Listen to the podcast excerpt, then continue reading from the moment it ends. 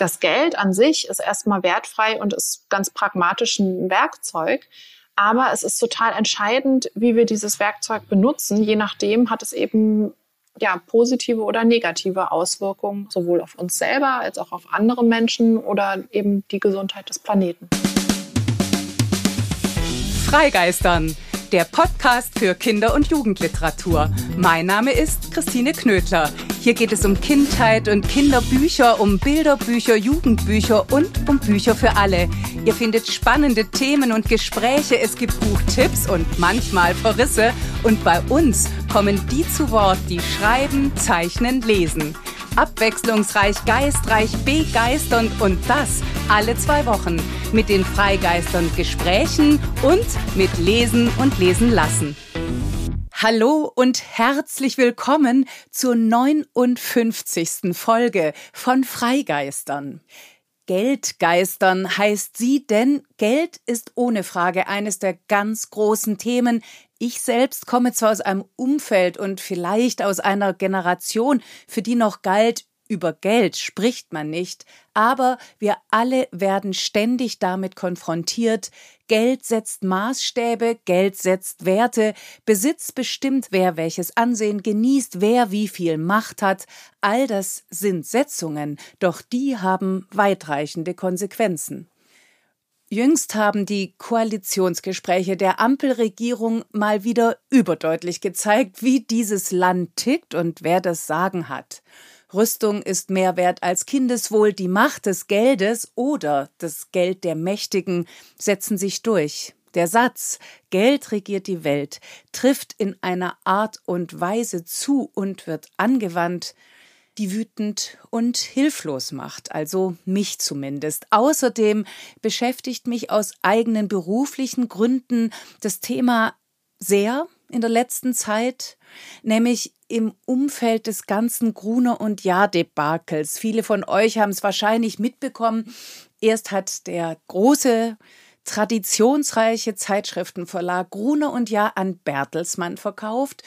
Bertelsmann wiederum hat Gruner und Jahr mit RTL zusammengeschirrt, um Synergien auszuschöpfen. Das hat, wen wundert's, nicht funktioniert. Die Folge 23 Magazine aus dem Hause Gruner und Jahr werden nun eingestellt, darunter Eltern und Elternfamily, das sind das aber nur in Klammern zwei meiner wichtigsten Arbeitgeber.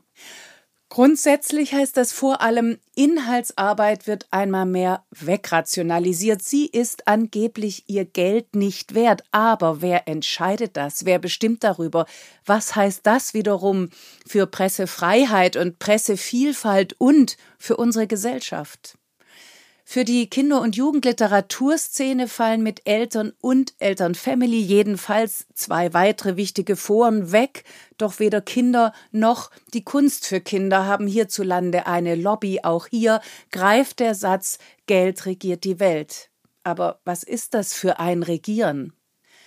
Und dann ist mir ein Buch in die Hand gefallen, das gerade bei DTV erschienen ist. Das Buch heißt Miss Money, was schlaue Mädchen über Geld wissen sollten, ist für Leserinnen ab zwölf und nein, ich gendere in dem Fall nicht. Das ist nicht nötig, denn Miss Money ist das erste Finanzbuch hierzulande, das sich explizit an Mädchen und junge Frauen richtet.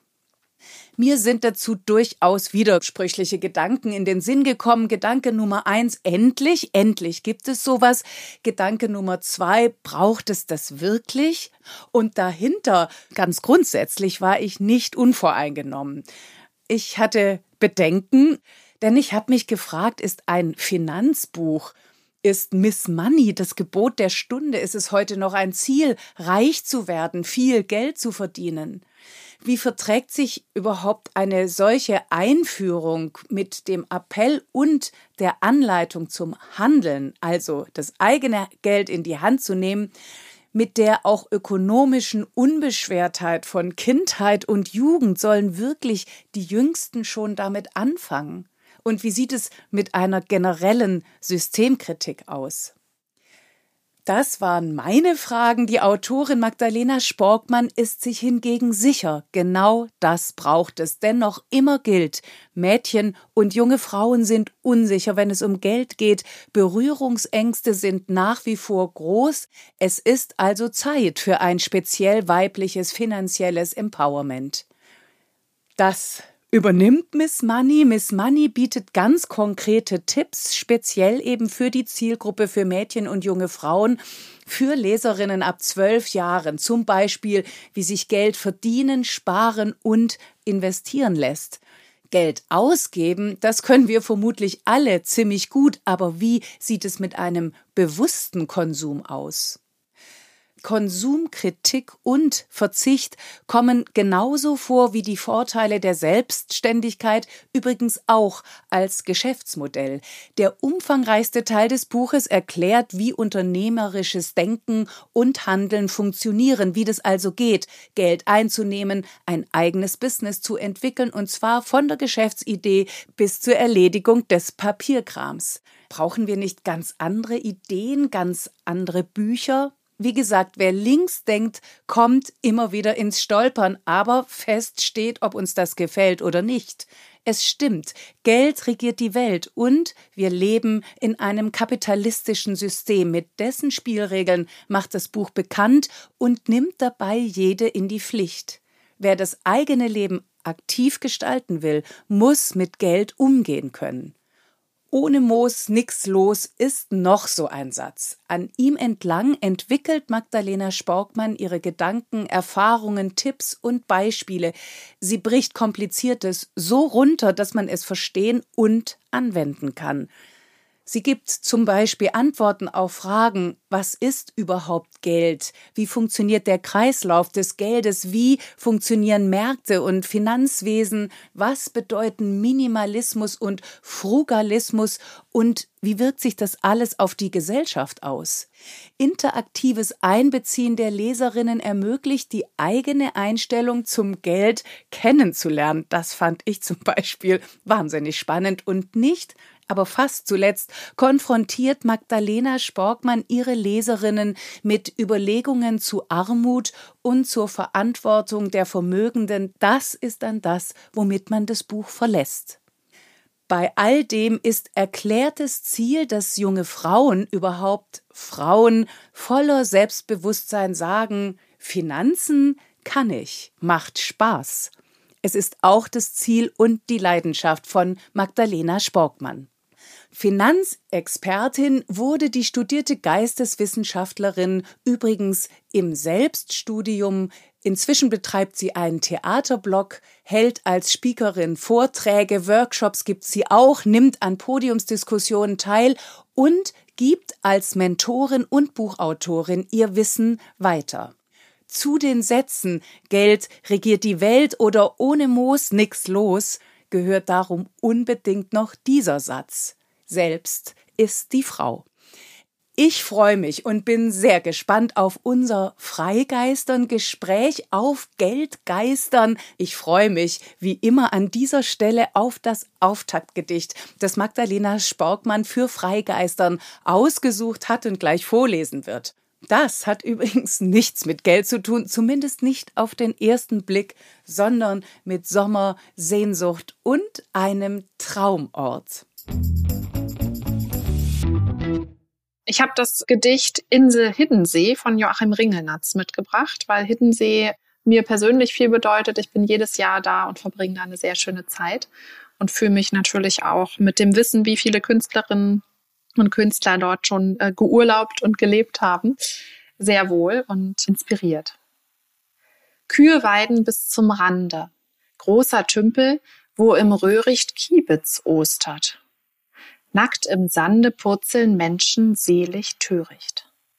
Und des Leuchtturms Strahlen segnen eine freundliche Gesundheit. Andererseits, vor steiler Küste stürmen Wellen an und fliehen. Nach dem hohen Walde ziehen Butterbrote und Gelüste. Fischerhütten, schöne Villen grüßen sich vernünftig freundlich. Steht ein Häuschen in der Mitte, rund und rührend zum Verlieben, Karussell steht angeschrieben. Dieses Häuschen zählt zu Fitte. Asta Nielsen, Grisha Mara, unsere Dänen und der Russe, auf dem Schaukelpolster wiegen sich zwei Künstler deutsch umschlungen. Gar kein Schutzmann kommt gesprungen. Doch im Bernstein träumen Fliegen. Um die Insel rudern, dampfen, treiben, kämpfen Boote, Bötchen. Vielen Dank, liebe Magdalena. Ja, da will man doch am liebsten sofort die Koffer packen und auf nach Hittensee. Stattdessen geht's bei uns jetzt los mit Geldgeistern, mit der 59. Folge von Freigeistern. Hallo und herzlich willkommen, liebe Magdalena Sporkmann. Wie schön, dass du heute hier bist, Magdalena. Vielen Dank für deine Einladung, Christine. Ich freue mich sehr. Ich mich auch. Ich bin vor allen Dingen auch wirklich wahnsinnig gespannt, weil es für mich nämlich ein über den Schatten springen ist. Das gleich mal vorneweg. Ich bin noch so groß geworden, dass es ein Tabu ist, übers Geld zu sprechen. Und das wollen wir heute tun anhand deines Buches. Und los geht's aber mit dem Freigeistern Fragebogen wie immer. Erste Frage, warst du als Kind eine Vielleserin oder eher das Gegenteil? Also das fällt mir ganz leicht äh, zu beantworten. Ich war eine Vielleserin, absolut. Also ich habe mir Lesen selber beigebracht und nie wieder aufgehört. und gab es ein Lieblingsbuch deiner Kindheit? Das fällt mir schon ein bisschen schwerer zu sagen. Also wenn du direkt nach der Kindheit fragst, da ist auf jeden Fall mir ein ganz altes Märchenbuch in Erinnerung geblieben, das es immer bei meiner Großmutter gab, wenn ich dort zu Besuch war. Und darin war das Märchen vom Schlaraffenland. Und diese Vorstellung, nichts tun zu müssen und für alles ist gesorgt, die hat mir damals schon sehr gefallen.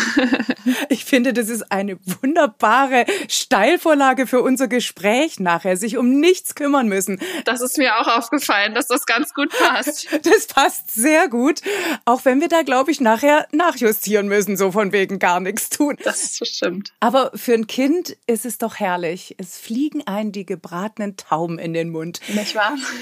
Gab es denn umgekehrt ein Buch, von dem du sagen würdest, das hat dich als Kind sehr erschreckt? Also ich glaube, wenn es dieses Buch gegeben hätte, dann hätte ich es bewusst nicht gelesen, weil ich, also ich habe nicht nur viel gelesen, ich habe auch viel ferngesehen und da ist es mir schon ab und zu passiert, dass ich Sachen gesehen habe, die mich sehr erschreckt haben. Und das habe ich dann immer besser zu vermeiden gelernt. Also ich lese auch keine Thriller oder Krimis. Dazu habe ich bewusst nie gegriffen. Bis heute nicht. Bis heute nicht. Obwohl ich finde, dass tatsächlich die alten Grimms Märchen, also die sind eigentlich wirklich echt zum Gruseln. Aber so, also die fand ich nicht so schlimm. Vielleicht auch, weil es ja so durch dieses Es war einmal ist es ja dann auch irgendwie so gerahmt und man weiß, es war einmal, es ist vorbei, es ist eine Geschichte. Richtig, und es ist eine große Distanz, die ja auch die altertümliche Sprache aufbaut. Also das kommt einem nicht so nah. Das stimmt. Was ist denn dein aktuelles Lieblingsbuch? Ja, also mit so Lieblingsdingen tue ich mich ein bisschen schwer. Ähm, sowas habe ich gar nicht. Es gibt ein Buch, was mich in letzter Zeit viel beschäftigt hat, zu dem ich immer wieder gegriffen habe. Also bei mir ist es so, dass ich quasi eigentlich immer, weiß ich nicht, 10, 15 Bücher parallel lese, je nachdem, worüber ich gerade so nachdenke, woran ich gerade arbeite. Und ein Buch, zu dem ich in den letzten Monaten immer wieder zurückgekommen bin, ist von Tijen Onaran, ein Sachbuch mit dem Titel Nur wer sichtbar ist, findet auch statt. Da geht es darum, dass Frauen es offensichtlich häufig schwerfällt, mit ihrer Arbeit und ihrer Botschaft sichtbar zu werden. Und die Autorin legt einem eben nahe, sich damit zu beschäftigen, mit dieser Sichtbarkeit, um eben in seiner Karriere substanziell weiterzukommen. Welches Buch hast du zuletzt nicht zu Ende gelesen und warum? Also ich lese eigentlich nur in den Ferien tatsächlich so Romane von A bis Z durch die meiste Zeit über arbeite ich eher mit Büchern und da lese ich eigentlich die allerwenigsten überhaupt von Anfang bis Ende, sondern suche mir das raus, was ich gerade brauche, was ich gerade wissen will oder ja, lege sie immer mal wieder weg. Also da würde ich sagen, ich, da bin ich eher eine fragmentarische Leserin. Welches Buch wolltest du immer schon lesen, von Anfang bis Ende, aber hast es bis heute nicht geschafft? Also es gibt ein Buch, das ich mehrmals angefangen habe, ich weiß nicht, drei, vier Mal und immer wieder weglegen musste, weil es mich einfach nicht gepackt hat. Und das ist das Glasperlenspiel von Hermann Hesse. Ich habe von meinem Vater ungefähr mit 15 einen Stapel Hesse-Bücher bekommen und hat gesagt, als ich so alt war wie du, haben mich diese Bücher sehr geprägt. Und ich empfehle dir, die zu lesen. Und das habe ich dann getan, bis auf das Glasperlenspielen. Ich habe es immer wieder, dann auch im Erwachsenenalter, immer wieder angefangen und irgendwie komme ich da nicht rein. Das würde ich mir also sehr wünschen, dieses Buch auch noch zu lesen, um zu wissen, sozusagen, was hat mein Vater damals geprägt. Das ist eine schöne Vorstellung, ja. dem auf den Grund zu gehen. Ja. ja. Aber ich finde, wenn du dich durch den Rest Hesse gelesen hast, dann hast du auch echt schon dich auf, auf Spurensuche begeben. Habe ich schon viel mitbekommen, auf ja. jeden Fall. Ja. Jetzt habe ich hier tatsächlich noch eine Frage mit Liebling. Wie lautet die erste Zeile deines Lieblingsgedichtes? Dazu muss ich sagen, ich kenne mich mit Lyrik überhaupt nicht aus. Aber es gibt trotzdem eine Gedichtzeile, die ich nie vergessen werde. Die lautet, wer reitet so spät durch Nacht und Wind? Das ist oh. die erste Zeile von Goethes Erlkönig. Und das mussten wir in der Schule nicht nur auswendig lernen, sondern auch szenisch umsetzen. Und schon damals und immer noch heute habe ich mich gefragt, warum ausgerechnet dieses Gedicht? Warum müssen Jugendliche sich mit diesem Gedicht beschäftigen? Weil es gibt darin wirklich nichts, wovon ich denke, dass es irgendwie an die Lebenswirklichkeit von Jugendlichen anknüpft. Und ich habe mich immer sehr, also in der Schulzeit schon immer sehr über die Lektüreauswahl gewundert, die da so vom Lehrplan getroffen wurde. Also das waren auf jeden Fall alles Sachen, die ich niemals, also jetzt auch nicht als Erwachsene gelesen hätte. Und war dann was, dass du sagst, aber wie gut, weil ich hätte es ja niemals gelesen? Oder hast du es gelesen und gedacht, ich stelle die Frage nochmal, warum sollen wir sowas lesen? Eher letzteres, genau. Also mich hat es eher äh, verwirrt und auch als ich über diese Frage nachgedacht habe, eben und mir diese Zeile eingefallen ist, habe ich gedacht, das ist so verrückt. Also dieses Gedicht sagt mir wirklich gar nichts. Das bedeutet mir überhaupt nichts. Aber ich werde diese Gedichtzeile vermutlich niemals vergessen. Meine private Lektüre hat sich schon sehr unterschieden von dem Lehrplan. Und ja, wer weiß. Vielleicht auch, wenn irgendwie attraktivere Gedichte da auf dem Lehrplan gestanden hätten. Vielleicht hätte es mich dann auch mehr gepackt. Im Studium konnte ich mir das dann sehr aussuchen, ob ich mich überhaupt noch mit Lyrik beschäftige. Und das habe ich leider nicht getan. Von welcher Illustratorin, welchem Illustrator würdest du dich gern porträtieren lassen? Also ich muss gestehen, ich beobachte das gar nicht so, die Szene. Auch jetzt, also mein Buch ist ja auch illustriert worden. Die Illustratorin kannte ich vorher nicht. Die wurde vom Verlag vorgeschlagen. Und ich habe dann so ein bisschen überlegt, ja, was sind denn so Illustrationen, die irgendwie hängen geblieben sind bei mir. Und da ist mir ein Buch eingefallen aus meiner Kindheit, dessen Illustrationen ich sehr mochte, von Petra Wiegand illustriert. Also ein DDR-Buch. Morgens früh um sechs heißt es. Und es sind so Verse die die Uhrzeiten durchdeklinieren und dann immer dazu sagen, was die kleine Hexe dann um diese Uhrzeit macht. Also das ist so eine Illustration, bei der ich so ein Zuhausegefühl irgendwie bekomme. Und genauso geht's mir mit der kleinen Raupe Nimmersatt von Eric Cale. Also das sind Illustrationsstile, die sich sehr heimelig anfühlen. Ich weiß nicht, ob ich mir jetzt unbedingt ein Porträt von mir selber wünschen würde, aber das sind auf jeden Fall Illustrationen, die mich nachhaltig angesprochen haben. Von welcher Autorin, von welchem Autor hättest du gern eine Lesung nur für dich allein? Ich bin großer Fan von Patti Smith die ja tatsächlich nicht als Punkrockerin, sondern als Lyrikerin gestartet ist. Ihre Lyrik sagt mir sehr viel. ich besuche oft Konzerte von ihr und da gibt es meistens auch einen kleinen Teil, wo sie ein Gedicht rezitiert, entweder was eigenes oder auch gerne von Burroughs. Und ich finde es immer sehr beeindruckend, wie rhythmisch ihr Sprechen ist und wie stark sie auch improvisieren kann. Das genieße ich immer unheimlich. Wenn ich jetzt eine komplette Lesung von Patti Smith in meinem Wohnzimmer für mich alleine genießen könnte, wäre das natürlich unglaublich. Gibt's denn auch ein Guilty Pleasure in Bezug auf Bücher? Ja, eher weniger in Bezug auf den Inhalt, mehr auf die Menge. Also wenn ich reise, was ich sehr gerne tue, dann neige ich dazu, deutlich mehr Bücher einzupacken, als ich lesen kann, weil es sich sehr unangenehm für mich anfühlt, wenn mir ab und zu der Gedanke kommt, du darfst nicht so schnell lesen, dann hast du am Ende nichts mehr. Und da äh, beuge ich immer vor, indem ich wirklich sehr viel einpacke, sehr viele Bücher einpacke und dadurch unser Gepäck über Gebühr beschwere.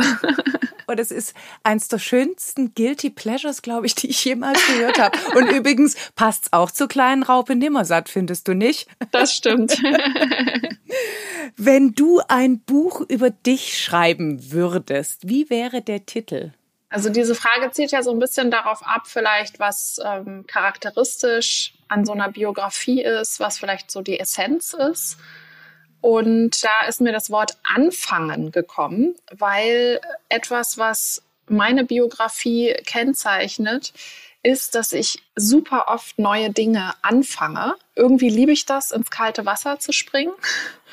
Ja, einfach mich zu trauen was Neues auszuprobieren. Das prägt absolut meine Karriere und ist, glaube ich, auch, wenn ich mich da mit anderen vergleiche, irgendwie eine besondere Qualität, dass mir da die Angst fehlt oder dass ich naiv genug bin, einfach anzufangen. Das, glaube ich, ist was, was ich so ein bisschen als Charakteristikum bei mir sehen würde. Und das Buch hieße dann einfach anfangen? Richtig, ja. sehr schön. Welcher Mensch sollte deiner Meinung nach unbedingt ein Kinderbuch schreiben und worüber?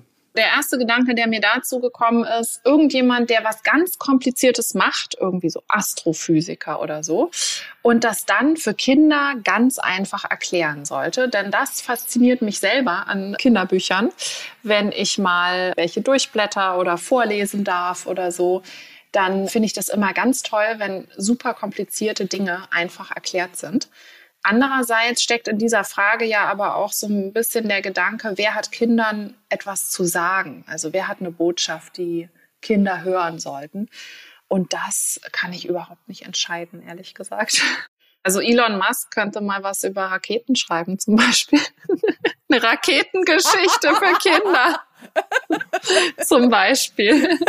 Damit er sich selber vielleicht auch wieder ein bisschen erdet. Wie, wie kommt man auf den Mars? Ja. Ganz einfach kann, erklärt. Wie kann man sich das leisten? genau. Oder so, ja. Auch gut. Womit wir ja mittendrin im Thema sind. Miss Money, was schlaue Mädchen über Geld wissen sollten, ist gerade bei DTV erschienen für Leserinnen eben, ich brauche jetzt nicht Leserinnen, sondern wirklich Leserinnen, kann ich sagen, eben ab zwölf Jahren. Wie bist du auf diese Idee gekommen? Ja, also ich beschäftige mich ja seit mehreren Jahren intensiv mit Finanzen und da ist mir aufgefallen, also dieses, dieses Thema Finanzen ist dann auch in die Gespräche mit meinen Freundinnen, mit meiner Familie eingeflossen. Und mir ist aufgefallen, dass Frauen sehr große Berührungsängste mit dem Thema Geld haben. Und viele aufgrund dieser Berührungsängste sich entweder gar nicht um ihre Finanzen kümmern oder das ihren Männern überlassen oder das ihren Eltern überlassen. Und das finde ich in gewisser Weise tragisch, weil also jedes Jahr kommen, erscheinen neue Zahlen in der Presse, wie stark Frauen von Altersarmut betroffen sind. Und ich denke eben, diese Abneigung, sich mit Finanzen zu beschäftigen, trägt zum Teil auch dazu bei, dass Frauen in Altersarmut landen, weil sie einfach nicht die Konsequenzen überblicken ihres Handelns, also die finanziellen Konsequenzen beispielsweise, die bestimmte Entscheidungen in ihrem Leben haben. Und ironischerweise haben alle meine Freundinnen ausschließlich Töchter. Und da habe ich mich gefragt, wie wäre es denn, wenn diese Mädchen schon ganz früh völlig normal durch ein lustiges, nettes, ansprechendes Buch mit dem Thema Finanzen in Kontakt kommen würden und das Thema damit so ein bisschen normalisiert würde. Also genauso wie sie was über Tiere lernen oder die Umwelt, würden sie dann eben auch was über Finanzen lernen. Und ich hatte Lust auf dieses Experiment, habe dann nach einem Buch gesucht, das sich explizit an Mädchen richtet, weil ich eben die Hemmschwelle so gering wie möglich halten wollte. Also ich wollte, dass Mädchen sich wirklich angesprochen fühlen und von Anfang an das Gefühl haben, Finanzen sind etwas, was mich als Mädchen betrifft. Und ich habe aber im deutschsprachigen Raum so ein Buch nicht gefunden. Und dann habe ich es eben kurzerhand selber geschrieben. Und hast du es deinen, den Töchtern deiner Freundinnen zum Beispiel zum Lesen gegeben, vorab oder immer wieder? Also die meisten sind tatsächlich noch jünger als zwölf Jahre. Eine Freundin hat eine Tochter, die ist jetzt 13. Die hat es dann nach Erscheinen bekommen. Und die anderen äh, warten sozusagen darauf, in das Alter zu kommen. Ich merke aber auch, dass die erwachsenen Frauen sagen, wie toll, endlich ein Finanzbuch, das ich verstehe und auf das ich irgendwie Lust habe, auch mal reinzulesen. Und das macht ja auch total viel aus, wenn einfach die Mütter oder die Eltern ähm, überhaupt Finanzwissen haben und auch wissen, wie sie das weitergeben können. Und wenn mein Buch auch dazu beiträgt, äh, umso besser. Wenn man eine ganz offene, allgemeine Suche nach Finanzen und Büchern, also Finanzbüchern, startet, dann erhält man in den Suchergebnissen überwiegend Bücher, die ähm, auf, also auf den Covern sind Männer abgebildet. In den Klappentexten geht es nur um Männer. Es geht um den Angestellten, den Unternehmer, den Rentner, den Sparer. Und nie taucht da die weibliche Form, also beispielsweise die Sparerin oder die Anlegerin auf. Und auf den Covern sind eben, wie gesagt, Männer oder sehr männlich besetzte Symbole, also Rennwagen oder irgendwelche ähm, Aktiencharts. Also es ist alles sehr hart und männlich. Und erst, wenn man explizit nach Finanzen, Buch, Frauen sucht, dann erhält man das komplette Gegenteil. Dann erhält man eben Buchcover, auf denen Frauen abgebildet sind. Und bei den Klappentexten ist dann eben die Sprache gegendert, also die richtet sich dann entweder ausschließlich an Frauen oder an beide oder alle Geschlechter. Und äh, das fand ich doch sehr auffällig, dass es sozusagen eine explizite Sparte an Finanzbüchern für Frauen gibt, die allgemeinen Finanzbücher aber in ihrer Bildsprache und in ihrer Wortsprache total männlich geprägt sind. Das ist hochinteressant. Und sind denn dann diese Bücher für Frauen, ich sage jetzt mal, die eine weibliche Perspektive haben, sind die denn anders? Das Wissen, das darin vermittelt wird, ist natürlich allgemeingültig. Das ist ja auch bei meinem Buch so. Also mein Buch gilt auch genauso für Jungs und für Männer und für Frauen und äh, junge Menschen, alte Menschen. Ähm, das Wissen ist sozusagen neutral. Aber den Frauenfinanzratgebern ist es so, dass sehr viel mehr ähm, auf die Finanzfallen, die so in so einer typischen Frauenbiografie lauern, eingegangen wird. Also dass eben wirklich ganz konsequent aufgezeigt wird, die meisten Frauen entscheiden sich nach der Geburt eines Kindes dafür, in Elternzeit zu gehen, also auch den überwiegenden Anteil in Elternzeit zu gehen, danach nur in Teilzeit oder ähm, gar nicht mehr erwerbstätig zu sein. Und das hat diese und jene Konsequenzen auf die Rente, auf das Vermögen äh, und so weiter.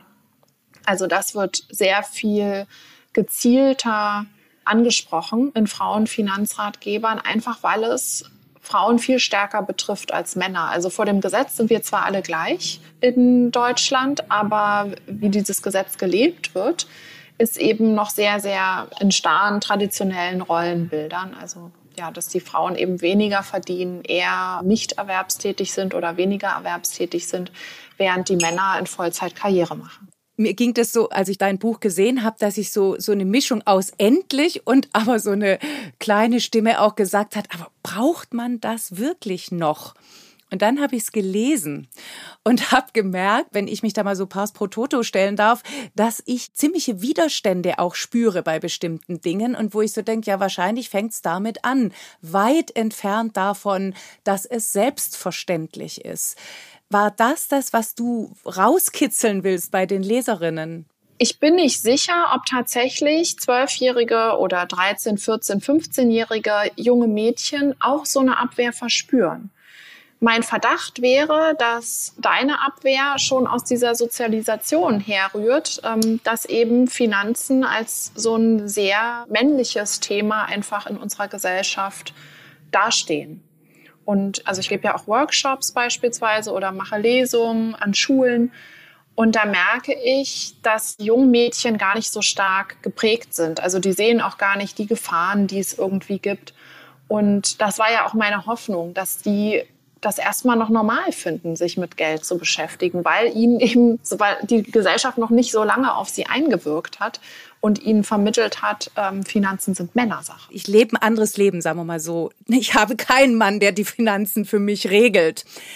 Aber ich habe Fragen an den Finanzmarkt, an diesen uralten Satz, Geld regiert die Welt den wir zitieren, wiederholen, dem wir uns sehr oft beugen müssen, aber den wir ja auch hinterfragen können. Ich sehe es auch erstmal ganz nüchtern und äh, unemotional als Notwendigkeit, sich mit Finanzen auseinanderzusetzen, weil wir einfach im Kapitalismus leben. Wir alle brauchen jeden Tag Geld. Und da halte ich es eben für wichtig, genauso wie wir wissen, wie man sich gesund ernährt oder wie man ähm, sich im Straßenverkehr verhält, halte ich es eben für wichtig, dass man sich mit Finanzen ein bisschen auskennt, weil es einen eben täglich betrifft. Gleichwohl beobachte ich auch, dass, also einerseits so auf so einer privaten Ebene, dass viele Menschen in so ein Hamsterrad geraten, weil sie eben ihren Konsum nicht hinterfragen.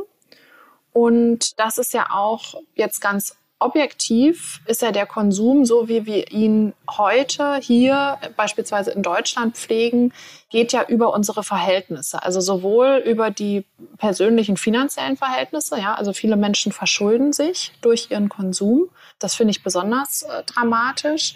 Aber es geht auch über die Verhältnisse des Planeten. Und ich denke, dass gerade der jungen Generation, die ja meine Zielgruppe ist, Umweltschutz am Herzen liegt. Und da möchte ich einfach auch die Verbindung zu Geld und zum Konsum aufmachen. Also wie können wir auch mit unserem Umgang mit Geld etwas für die Umwelt tun, nämlich indem wir beispielsweise weniger konsumieren, achtsamer konsumieren, indem wir in nachhaltige Anlageformen investieren, in Unternehmen, die nachhaltig wirtschaften oder ähm, sozial gerecht wirtschaften. Das Geld an sich ist erstmal wertfrei und ist ganz pragmatisch ein Werkzeug. Aber es ist total entscheidend, wie wir dieses Werkzeug benutzen. Je nachdem hat es eben ja, positive oder negative Auswirkungen, sowohl auf uns selber als auch auf andere Menschen oder eben die Gesundheit des Planeten wenn du so einen Kern deines Buches in den Satz fassen würdest oder vielleicht auch das, was dich selber am meisten überrascht hat, hättest du so einen Satz? Gibt es so einen Satz? Also so eine Art Grunderkenntnis? Ja, vielleicht sozusagen auch anknüpfend an das, was ich eben gesagt habe. Also Geld ist ein Werkzeug und je besser du mit diesem Werkzeug umgehen kannst, desto nützlicher wird es dir sein. Und sag mal, jetzt hast du beim Fragebogen gesagt, du seist immer wieder gesprungen in deinem Leben oder hättest Anlauf genommen oder einen Anfang gemacht. Wie bist du denn überhaupt zur Finanzexpertin geworden? Ja, da wurde ich tatsächlich geschubst. Da bin ich nicht freiwillig gesprungen und ich wäre vermutlich auch nie gesprungen. Also mich hat Geld nie beschäftigt. Einerseits, weil ich immer das Gefühl hatte, dass genug da ist, als ich aufgewachsen bin. Also ich habe keine Geldsorgen zu Hause erlebt, obwohl meine Mutter alleinerziehend war. Und andererseits habe ich auch von zu Hause eigentlich einen sehr unaufgeregten Umgang mit Geld mitbekommen. Also das war nicht so ein Fetisch und es gab nicht so ein Streben nach Statussymbolen. Geld war da, wenn man es brauchte und das war es auch schon, also mehr nicht. Und dann habe ich ja ein geisteswissenschaftliches Fach studiert, also allgemeine und vergleichende Literaturwissenschaft. Und da wurde uns schon beim Ersti-Frühstück gesagt, 80 Prozent von Ihnen werden dieses Studium sowieso nicht bestehen. Und äh, von den AbsolventInnen landen wiederum 80 Prozent zunächst mal im Jobcenter und müssen Hartz IV beantragen. Und da habe ich gedacht, na wunderbar, also Geld wird auch weiterhin kein Thema in meinem Leben sein, weil ich es dann eben auch nicht mehr haben werde. Also irgendwie habe ich nie die Veranlassung gesehen, mich damit zu beschäftigen. Und dann mit Mitte 20 habe ich mich verliebt, mit Ende 20 war ich dann verlobt. Und ähm, sechs Wochen vor der Hochzeit hat mein damaliger Verlobter mir einen Ehevertrag vorgelegt, und das Timing, da wurde mir schon mal so ein bisschen mulmig dabei. Also sechs Wochen fand ich sehr kurzfristig. Und äh, tatsächlich war es aber so, dass ich gar nicht so richtig verstehen konnte, was in diesem Ehevertrag eigentlich geregelt werden sollte, weil ich mit Begriffen wie Ehegattensplitting oder so überhaupt nichts anfangen konnte. Also ich wusste gar nicht, welche rechtlichen und finanziellen Konsequenzen hat denn eine Hochzeit überhaupt. Beziehungsweise es ist mir überhaupt nicht das Licht ist mir vorher überhaupt nicht aufgegangen, dass es rechtliche und finanzielle Konsequenzen gibt. Für mich war das was, einfach nur was total Romantisches. um diesen Ehevertrag dann zu verstehen, habe ich mir quasi selber einen Crashkurs in Finanzen verordnet und habe einfach alles gelesen, gehört, angesehen, was ich zu fassen bekommen habe über Finanzen. Damals auch eben vorwiegend Finanzbildungsangebote von Frauen für Frauen, weil die mich eben total betroffen haben in der Situation und ähm, habe auch mit Expertinnen gesprochen und es stellte sich dann raus tatsächlich, dass es ein ganz skandalöser Ehevertrag war, der mich in so einen goldenen Käfig sperren sollte. Also für die Dauer der Ehe sollte es mir an nichts fehlen, aber im Fall einer Scheidung hätte ich auf alles verzichten müssen obwohl von mir erwartet worden wäre, dass ich ja, mich für die Karriere meines Mannes einsetze, so ganz nach diesem 50er Jahre traditionellen Rollenbild. Frau bleibt zu Hause, zieht die Kinder auf und hält dem Mann den Rücken frei. Und das habe ich natürlich nicht unterschrieben und habe auch äh, den Mann äh, zurückgelassen. Aber was passiert war durch diese intensive Beschäftigung mit Finanzen, war, dass ich gemerkt habe, es gibt ganz viel, was ich selber tun kann, auch und vor allem, wenn ich wenig verdiene, ist das wichtig, dass ich eben genau weiß, wo die Hebel sind, mit denen ich meine finanzielle Sicherheit herstellen kann. Also, dass ich weiß, wie spare ich effizient, wie baut man Vermögen auf, wie macht man sich selbstständig, worauf muss ich äh, in einer Gehaltsverhandlung achten. Überhaupt, dass ich eine Gehaltsverhandlung machen muss, wenn ich eingestellt werde irgendwo. Das war mir sehr unangenehm, der Gedanke beispielsweise, aber mir ist dann auch klar geworden, ich muss das einfach machen, damit ich genug verdiene. Und irgendwie fand ich das sehr befreiend zu sehen, welchen Handlungsspielraum ich habe und dass ich nicht auf, einfach aufgrund beispielsweise meines Geschlechts oder aufgrund der Wahl meines Studienfachs ja der Armut ausgeliefert bin, sondern dass ich da ganz viel dagegen tun kann. Du gibst ja auch ganz konkrete Hinweise, dass man sich auch mal klar macht, hier ist ein Haufen Geld, ich suche mir drei oder vier Gläser für wichtige Dinge, lebensnotwendig, Vergnügen und Sparen und da tue ich dann immer einen Teil des Geldes jeweils sehr regelmäßig rein. 50 Prozent für das, was ich brauche, ich glaube 30 für das, was ich möchte und 20 für das, was ich spare. Richtig. Ja. Und dann dachte ich so, wunderbar, das ist so anschaulich. Und dann hast du, ist ein Kapitel, ich glaube, es ist schon das zweite, wo es so um Unternehmen gründen geht. Was ist die Idee dahinter? Ja, also einerseits, ähm, das klingt jetzt natürlich sehr überwältigend, ein Unternehmen zu gründen, aber ähm, es gibt ja also eine Unternehmensgründung oder eine, sich selbstständig zu machen, kann ja auch ganz klein aussehen. Also das sind die selbstgeknüpften Armbändchen, die dann irgendwie auf dem Flohmarkt verkauft werden oder der selbstgebackene Kuchen oder Kinder, die, was weiß ich, Webseiten programmieren oder Jugendliche, die Webseiten programmieren können oder Babysitting-Services anbieten oder wie auch immer. Also eine Selbstständigkeit muss ja nicht sozusagen das Unternehmen mit 50 Angestellten sein, sofort, sondern äh, mir ging es einfach nur darum, das als Möglichkeit auch mit reinzugeben und zu sagen, also man kann als Angestellte Geld verdienen, man kann aber auch als Selbstständige Geld verdienen.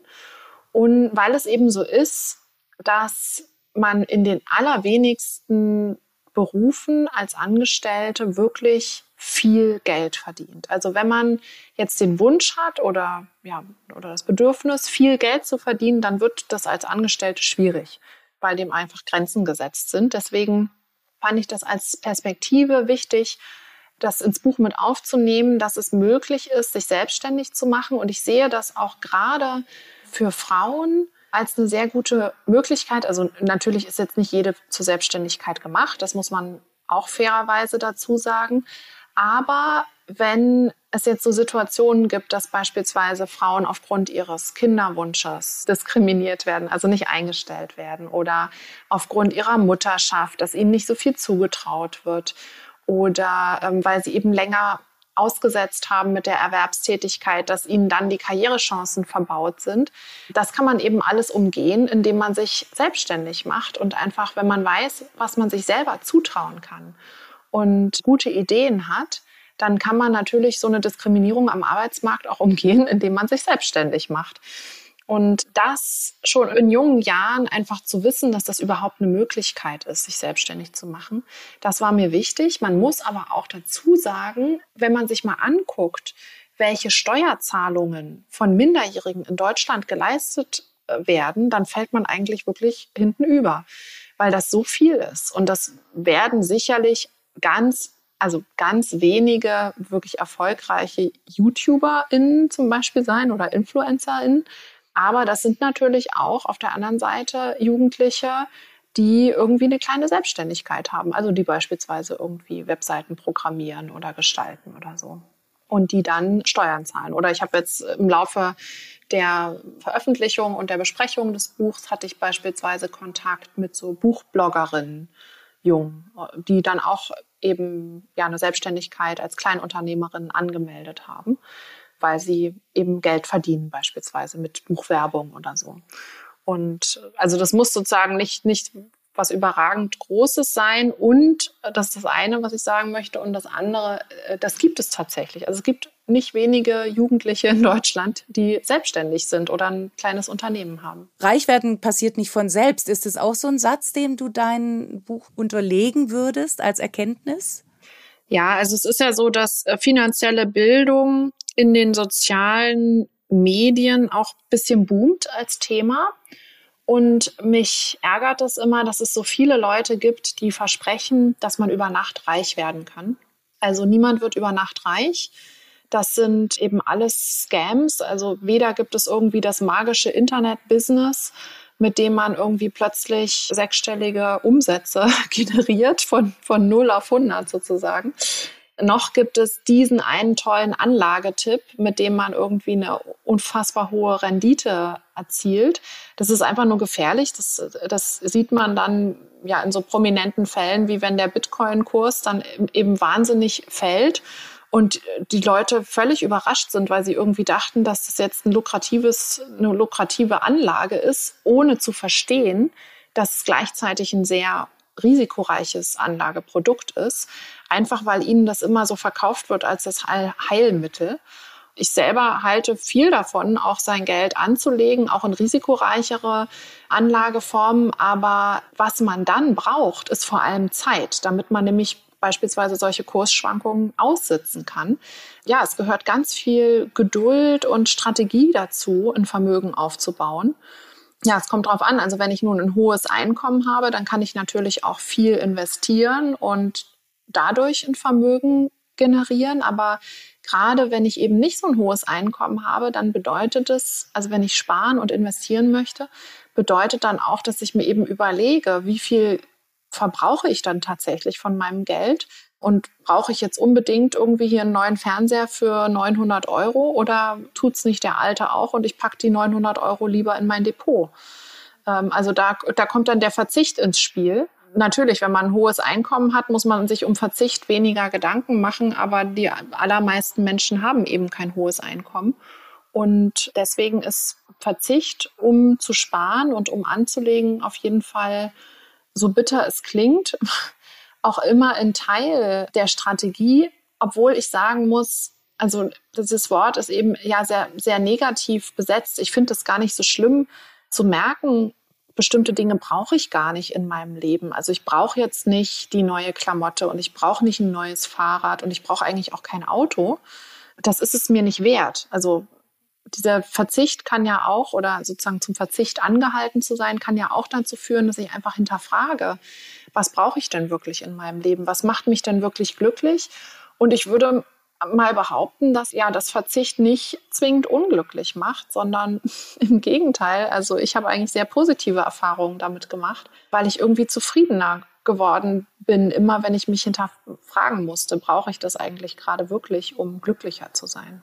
Ja, und das ist ja, glaube ich, wenn es um diese Bücher um Finanzen generell geht, dann ist ja der Tenor meistens, wie werde ich reich, wie werde ich reicher, wie werde ich superreich? Und man könnte eigentlich schon bei der ersten Frage aussteigen und sagen, aber geht es darum, reich zu werden? Also die Frage stellst du ja auch. Aber warum eigentlich die Mühe? Warum solltest du als Erwachsene ein Vermögen besitzen? Ich glaube, man müsste zunächst mal hinterfragen, was bedeutet es denn für mich reich zu sein? Und wenn jemand wirklich den Wunsch hat, reich zu sein, einfach um reich zu sein, finde ich das völlig legitim. Ähm, aber es bedeutet eben auch, ja, dafür eine Menge tun zu müssen. Wenn wir jetzt von einem Vermögen sprechen, halte ich das für einen bisschen neutraleren Begriff. Und ich denke, also, oder ich weiß, ein Vermögen ist einfach wichtig, weil für die meisten Menschen die gesetzliche Rente beispielsweise nicht ausreichen wird. Und da muss man privat vorsorgen. Das kann man über ja, verschiedene Bausteine machen, also beispielsweise über eine private Rentenversicherung oder über eine betriebliche Rentenversicherung, aber auch über ein eigenes Vermögen, das eben im Laufe der Erwerbstätigkeit aufgebaut wird und dann im Rentenalter wieder abgebaut wird, also verfrühstückt wird sozusagen. Dafür ist ganz pragmatisch ein Vermögen beispielsweise wichtig oder es ist auch wichtig, einen Notgroschen zu haben, damit ja, wenn ich auf meiner Arbeit nicht mehr glücklich bin, ich kündigen kann und dann, obwohl ich in den ersten drei Monaten kein Arbeitslosengeld bekomme, eben einen Puffer habe, einen finanziellen Puffer, um überleben zu können. Oder wenn ich auf mein Auto angewiesen bin, um zur Arbeit zu kommen, dann brauche ich einen finanziellen Puffer, um Reparaturen bezahlen zu können. Ein Vermögen schenkt einfach Sicherheit, also ganz objektiv aber auch subjektiv. Also Menschen fühlen sich einfach wohler, wenn sie ein bisschen Geld auf der hohen Kante haben. Wie hoch diese Summe dann oder wie groß diese Summe ist, ist eben individuell total verschieden. Also manche Leute sagen, okay, mit 2000 Euro auf dem Konto fühle ich mich sicher und fühle ich mich wohl und fühle ich mich reich. Und andere sagen, nee, es müssen 200.000 sein oder zwei Millionen. Erst dann fühle ich mich sicher das ist eben ganz unterschiedlich und ich finde es auch überhaupt erstmal wichtig, das anzuerkennen, dass man so eine Bedürfnisse hat, weil ja, unsere Existenz ist einfach auch an Geld geknüpft, muss man, glaube ich, einfach so sagen. Und da ist es eben okay, auch Geld haben zu wollen. Also das wird ja ganz oft auch einfach so verteufelt und ja, es gibt so negative Sprüche, Geld, äh, äh, Geld verdirbt den Charakter oder so.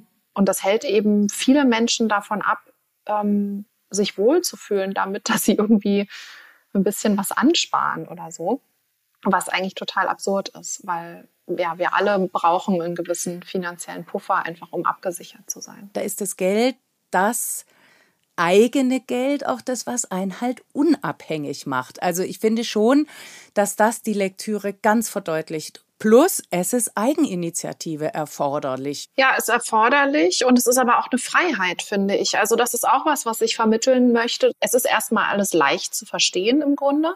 Das ist alles keine Raketenwissenschaft, sondern wirklich leicht zu verstehen.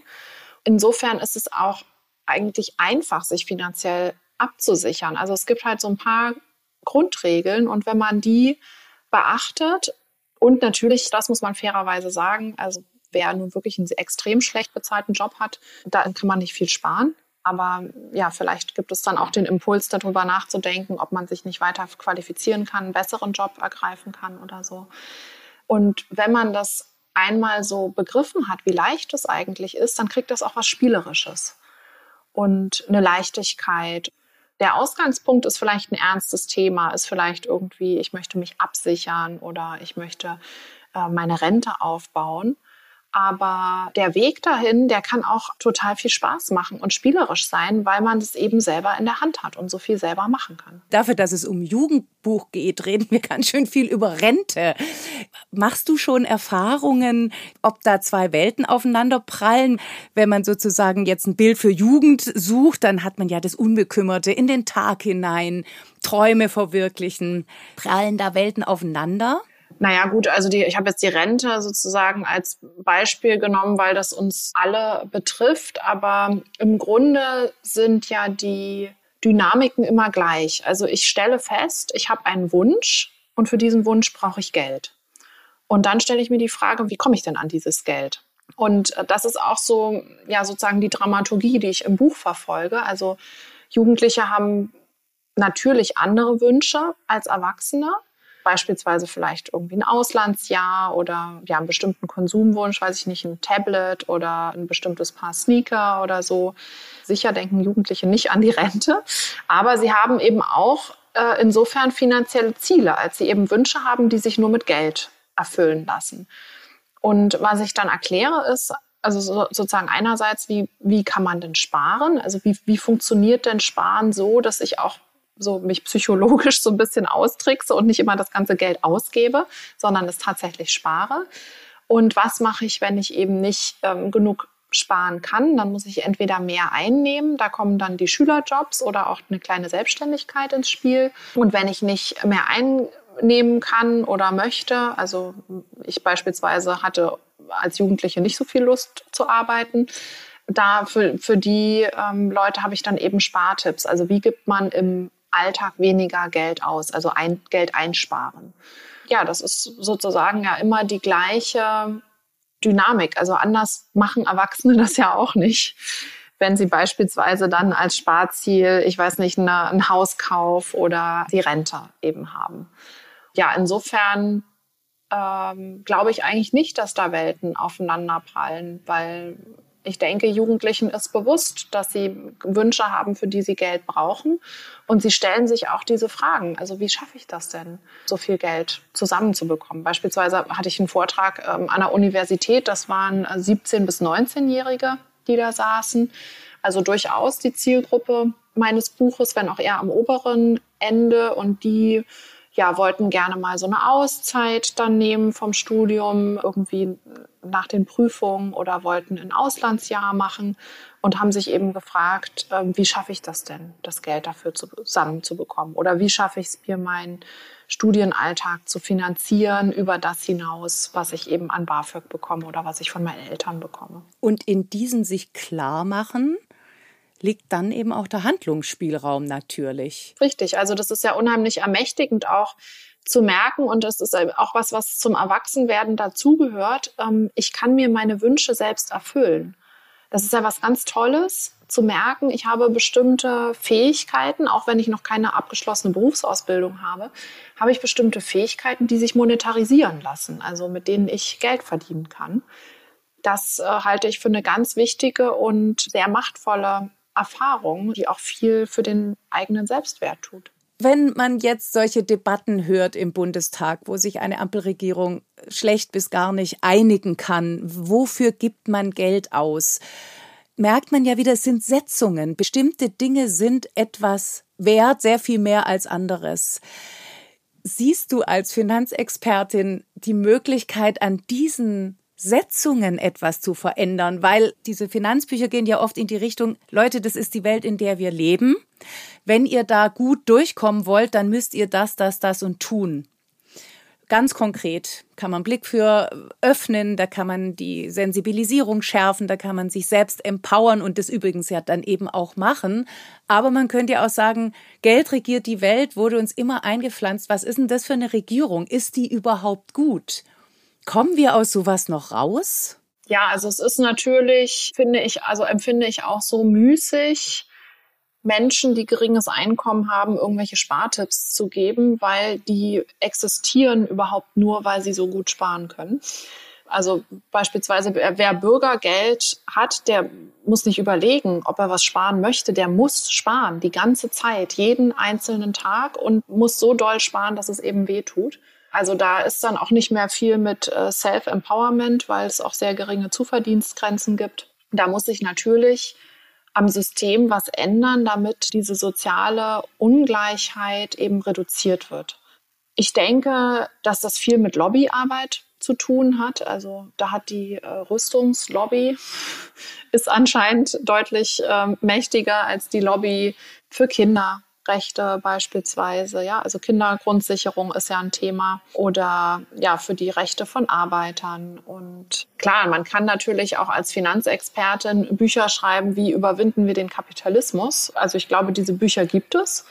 Es gibt nur kein überwiegendes Interesse anscheinend daran, den Kapitalismus zu überwinden, weil eben die, die die Macht haben, ja auch sehr profitieren vom Kapitalismus. Also das ist, das hängt ja in unserem System absolut zusammen. Also Profit und Reichtum und Macht. Insofern stimmt natürlich dieser Satz, Geld regiert die Welt. Also ich werde dieses System aus eigener Kraft nicht überwinden, aber das, was ich tun kann, ist, glaube ich, den Menschen, die bisher nicht so doll von diesem System profitieren, dieses Wissen an die Hand zu geben, wie die Regeln funktionieren, wie die Regeln des Kapitalismus funktionieren und wie man sie für sich einsetzen kann, weil es ja auch so ist, dass auch dieses Finanzwissen sehr ungleich verteilt ist, eben parallel zu den Einkommen. Also Familien, in denen Unternehmen vererbt werden, in denen große Vermögen vererbt werden, da wird über Geld gesprochen, da wird den Kindern beigebracht, wie ein Unternehmen geleitet wird, ähm, wie man Geld anlegt. Das wird natürlich in Familien, in denen überhaupt gar kein Geld zum Anlegen da ist, nicht vermittelt, dieses Wissen. Und dieser Beitrag zu diesem Selbstempowerment, den kann ich, glaube ich, leisten mit dem Wissenstransfer. Mir ist es aber auch wichtig, diese Plattform, die ich jetzt beispielsweise durch die Aufmerksamkeit, die das Buch erhält und damit auch ich erhalte, auch zu nutzen und zu sagen, ähm, wir sind als Gesellschaft insgesamt, also sowohl die, die wenig haben, als auch die, die viel haben, gefragt, einfach die Verhältnisse zum Besseren zu wenden. Also Menschen, die viel haben, müssen eben spenden, müssen sich ehrenamtlich engagieren, müssen sich politisch für eine Umverteilung engagieren, denn Leute, die wenig Geld haben, die sind ja sozusagen mit dem täglichen Überlebenskampf beschäftigt, beziehungsweise viele von denen leisten ja auch ehrenamtliche Arbeit. Aber ähm, um sich jetzt beispielsweise politisch zu engagieren oder so, da braucht man eben auch erstmal Ressourcen. Und das sind natürlich auch finanzielle Ressourcen. Also ich muss irgendwie einen Seelenfrieden haben und nicht jeden Tag darüber nachdenken, wie ich meine Miete bezahlen kann, um über größere gesellschaftspolitische Dinge nachzudenken und mich da auch zu engagieren. Und das ist mir eben wichtig, habe ich ja auch in dem letzten Kapitel meines Buches getan, da auch zu appellieren an die Gesellschaft. Wäre das ein zweites Buch? Zu sagen, jetzt wisst ihr, wie es funktioniert. Das ist das Handwerkszeug, von dem wir jetzt oft gesprochen haben. Also für mich schreit's fast nach einer Fortsetzung.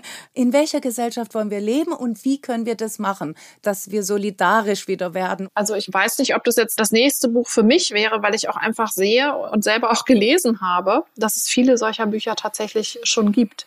Die Frage ist nur, warum gibt es da dafür so wenig Aufmerksamkeit? Ja, vielleicht muss man einfach noch mehr das Verständnis dafür schaffen, dass dieser ewige Wachstum, von dem wir ja auch, also muss man ja auch sagen, wirklich alle profitieren. Ich meine, das, äh, das Niveau, auf dem wir in Deutschland leben, das ist ja äh, unheimlich hoch. Also selbst die, die wenig Geld haben, haben ja irgendwie eine, eine Krankenkasse und so weiter. Also ja, wenn man sich sozusagen mit anderen Ländern vergleicht, geht es uns ja hier sehr gut und ähm, es geht uns so gut, weil wir eben auch von diesem Wachstum profitiert haben. Menschen sind bequem. Und ich glaube, es ist einfach für viele sehr, sehr schwer einzusehen, dass es so, wie es bisher gelaufen ist, nicht weitergehen kann, weil wir einfach dann einen großen Teil der Menschen zurücklassen, die eben nicht mitkommen, auch beispielsweise in der Transformation der Arbeitswelt, aber auch einfach unseren Planeten verzehren. Und ich glaube, bevor man sozusagen weitere Bücher schreibt, müsste man irgendwie ein Bewusstsein dafür schaffen, dass ein Umdenken überhaupt wichtig ist. Obwohl ich natürlich auch nicht weiß, was passiert, wenn das Wachstum stagniert. Also das, was wir jetzt bei der, wo wir eine Kostprobe bekommen haben bei der Corona-Pandemie, ist natürlich irgendwie erstmal toll, dass es wieder Delfine in der Lagune von Venedig gibt. Aber was passiert denn wirklich, wenn diese Vollbremsung, wenn die einfach anhält? Also habe ich auch ein spannendes Buch drüber gelesen mit dem Titel Der Tag, an dem wir aufhören zu shoppen. Der Autor hat die ganze Welt bereist, hat mit Unternehmern, Wirtschaftswissenschaftlern und so weiter gesprochen. Und der Großteil seiner InterviewpartnerInnen hat ihm gesagt, das wäre gar nicht so schlimm, wenn die Leute aufhören würden, in dem Maße zu konsumieren, wie sie es aktuell tun. Das wäre sogar gut für die Welt und die Wirtschaft würde nicht zusammenbrechen. Aber tatsächlich sind es eben Spekulationen und man, man weiß es nicht, was passieren würde. Und das ja, kann ich mir auch nicht anmaßen, sozusagen zu prognostizieren. Aber um den Planeten zu retten, wäre das auf jeden Fall die richtige Sache, aufhören zu shoppen. So um, um Geld aus. Also einfach nur, um sich zu belustigen. So. Klamotten kaufen in der Freizeit, einfach so zum Spaß oder so. Dass man das wieder auf eine Notwendigkeit zurückführt. Ja, und auch eine gewisse Demut irgendwie wieder vor den Produktionskreisläufen irgendwie erhält. Also einfach versteht, es sind Menschen, die diese Produkte fertigen. Und wenn ich ein T-Shirt für vier Euro kaufe, dann ist das zu billig und jemand anderes zahlt den Preis. Plus die zugleich an die Hand zu kriegen, wie würdest du es machen? Wie möchtest du es machen? Was solltest du im Blick haben? Aber es ist ja auch immer die eigene Entscheidung. Also ich kann dir auch sagen, nö, ich will nicht reich werden, aber ich möchte in Sicherheit leben, zum Beispiel Deshalb muss ich bestimmte Dinge einfach wissen. Ich muss mich damit auseinandersetzen. Ja, oder auch da kommen auch wieder die Unternehmensgründungen ins Spiel. Ne? Also man kann natürlich die Welt durch Aktivismus und durch politisches Engagement verändern. Man kann aber auch einfach Unternehmen gründen, die so wirtschaften, wie man sich das wünschen würde, dass Unternehmen wirtschaften. Auch das ist ja eine Möglichkeit. Es gibt sogar Studiengänge, Social Entrepreneurship, wo es einfach darum geht, wie, wie kann ich ein Unternehmen gründen und führen, so dass es also profitabel ist, also sich trägt aber trotzdem niemanden ausbeutet, also weder die Umwelt noch andere Menschen. Und ich glaube eben, dass, also nicht umsonst entwickeln sich solche Studiengänge. Ich glaube, dass es da in der jungen Generation auch ein starkes Interesse daran gibt, auch wenn man sich mal Umfragen anguckt. Also die ja heute Jugendlichen oder jungen Erwachsenen, denen ist eben besonders wichtig, dass ihr Job auch sinnerfüllt ist und dass er eben nicht die Umwelt ausbeutet oder andere Menschen. Insofern glaube ich schon, dass das auch eine Motivation sein kann, sich mit Unternehmensgründungen beispielsweise zu beschäftigen. Du bist auch ostsozialisiert. Ja. Und ich weiß nicht, ob das deinen Blick verändert. Das weiß ich auch nicht, weil ich nicht, also ich komme nicht aus einem Arbeiterhaushalt, sondern, also meine Mutter ist niedergelassene Ärztin, mein Vater ist Künstler. Bei uns war, ich glaube, die Berufswahl insgesamt ungewöhnlich, beide immer selbstständig beide Eltern und auch die Einkommensverteilung ungewöhnlich. Also ich glaube, dass das nicht repräsentativ ist jetzt für eine klassische Ostbiografie. Aber ich denke, dass beispielsweise meine Eltern schon dadurch geprägt wurden, dass es eben auch also es hatte ja nicht so viele Vorteile, auch in der DDR jetzt so ein umfassendes Finanzwissen zu haben, weil man ja sowieso einen begrenzten Spielraum hatte. Das spielt ja auch eine Rolle. Also nur im irgendwie harten Kapitalismus lohnt es sich auch wirklich, diese Spielregeln zu lernen, wenn sowieso die Einkommen relativ stark gedeckelt sind und Unternehmensgründungen nicht unbedingt gefördert werden, dann was gibt es da zu lernen? Und auch die soziale Absicherung nochmal anders ist. Also das, glaube ich, spielt schon bei vielen eine Rolle, dass die dann ja mit der Wende, dass dann quasi so ein Erwachen auch kam, ach Mist, wir müssen uns ja jetzt um so viel selber kümmern, das haben wir ja gar nicht gelernt einfach. Also wir, wir wissen ja gar nicht, wie das funktioniert. Also das stelle ich mir als extrem großen Schock vor. War, glaube ich, bei meinen Eltern eben nicht so stark, weil die sowieso quasi relativ unabhängig von diesem System existiert haben. Und würdest du sagen, die eine Gesellschaft ist solidarischer als die andere? Also zu solchen Aussagen würde ich mich schon insofern nicht hinreißen lassen, als dass ich finde, dass sie das Potenzial haben, die, den Graben zwischen Ost und West weiter zu zementieren. Stattdessen finde ich es wichtig, dass man Brücken baut. Und ich denke, dass Solidarität vielleicht sich unterschiedlich ausdrückt in den verschiedenen Gesellschaftssystemen. Magdalena, ich danke dir so für dieses Gespräch. Der Groschen fällt und fällt, um jetzt mal bei so einem Bild zu bleiben. Sehr gerne. Ich danke dir für deine wirklich spannenden Fragen. Mach's gut. Tschüss. Tschüss. Das war's für heute. Das war das Gespräch mit Magdalena Sportmann, Geldgeistern. Ich danke von Herzen. Und ich danke wie immer euch fürs Zuhören. Alle Infos zu den Büchern, über die wir heute gesprochen haben und alle bisherigen Folgen findet ihr auf unserer Website freigeistern.com und natürlich freuen wir uns, wenn ihr uns bei Instagram folgt. Wir hören uns am nächsten Freigeistern Donnerstag am 20. April wieder, dann zu einem weiteren Lesen und Lesen lassen. Lasst es euch bis dahin gut gehen, ob ihr Geld ausgebt, spart oder investiert. Kostet die Tage aus, es muss ja nicht kosten, was es wolle und vor allem seid glücklich. Tschüss.